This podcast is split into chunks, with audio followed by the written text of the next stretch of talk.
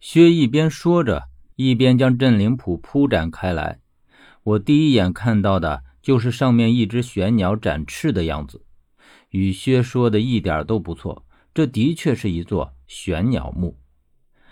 而再往这个镇灵谱之中细看，这玄鸟的模样是由许多亭台楼阁拼凑而成，而且都齐齐的做成了八角封闭之势，为的是不见任何光亮。而这种设计无疑是特地的为死人而建的，自然就是我们所处的这座墓室了。很多时候，镇灵谱就可以当做是地图来看，可是却又不像地图那样详尽，所以虽然看出个大概模样，却看不出细致的究竟。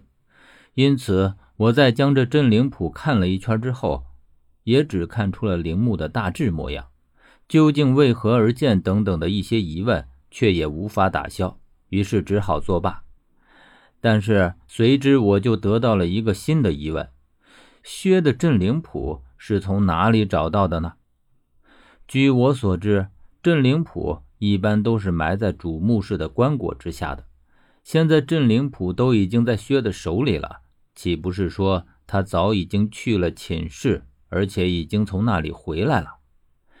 听了我的疑问，薛告诉我们说，他并没有去过主墓室，这镇灵谱是从外面的一具尸体上找到的。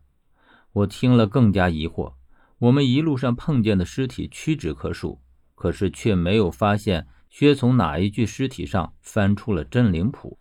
难道是因为一路上我们并没注意的缘故？而薛说到这里，却也再也不说其他。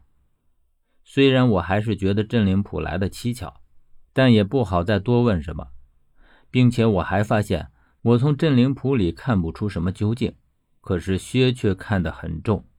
在他向我们解释镇灵谱来源的这一段时间里，他已经将镇灵谱看了又看，闻了又闻，似乎一路上也并没有仔细观察。他只说他担心我和十三的安危，所以在路上寻得以后，却并未细看。对于镇灵谱，虽然我时常走墓，但是真的在墓里头见过的却是极少。因为镇灵谱并不是什么值钱的东西，还埋在棺椁下半米来深。一来是我们下地并没有那么多时间来挖这东西，二来则是这个东西挖出来也不中用，比不得其他的名器，所以鲜少有人会这么干，费时费力还吃力不讨好。正是因为不常见的缘故，因此我并不会看镇灵谱。当然，我线下说的看，并不是说上面的内容，而是镇灵谱上残留下来的东西。薛看了之后说，一般镇灵谱会潮绵，甚至是霉烂，都是自然现象。因为镇灵谱被埋在地底，水气重，加之墓里的阴气重，不潮绵那才怪呢。可是这张镇灵谱。却并不潮绵，反而显得干燥异常。我说，会不会是因为它已经被挖出来了，不再埋在地底下的缘故？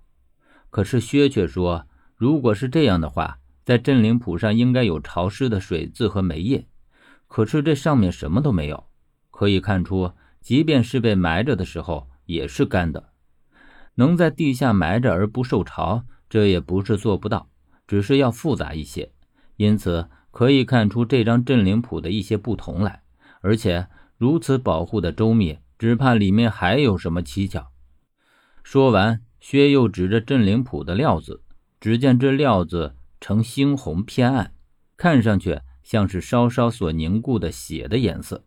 而这个我却知道，镇灵谱一般都是以黄红色为佳，这般暗猩红颜色似乎不像是褪色，更像是被上了色一般。我想了想，问薛：“会不会是因为周围放了朱砂的缘故？朱砂去潮，而且颜色鲜红。镇灵谱在地下埋的时间长，朱砂会缓缓的渗透，染了色也不是不可能。而且镇灵谱这般颜色和干燥，正好与我们的猜测吻合。可是薛却摇摇头说不大像。他即便是在说话的时候，也是一直盯着镇灵谱在看。”不为上面的内容，只为这料子上的蹊跷。他接着说：“我已经有了一个猜测，只是是不是还未可知，但估计也差不离。薛卖着关子，说到这里就不肯说了。然后他话锋一转：“我们还是赶紧进去吧。”我只见他来到石棺边上，也没看见他动了哪里，石棺就缓缓地移开，然后出现了一个黑洞洞的入口。我和十三相互看了看，越发觉得这个墓中的诡异，似乎每一个设计都是暗藏玄机，而且更显出一种机关重重、小心翼翼的味道来，特别是那种不让人进到墓中一步的味道，否则。入口设计在如此隐蔽取巧的地方，不是我们误打误撞，谁会知道？谁又能找到呢？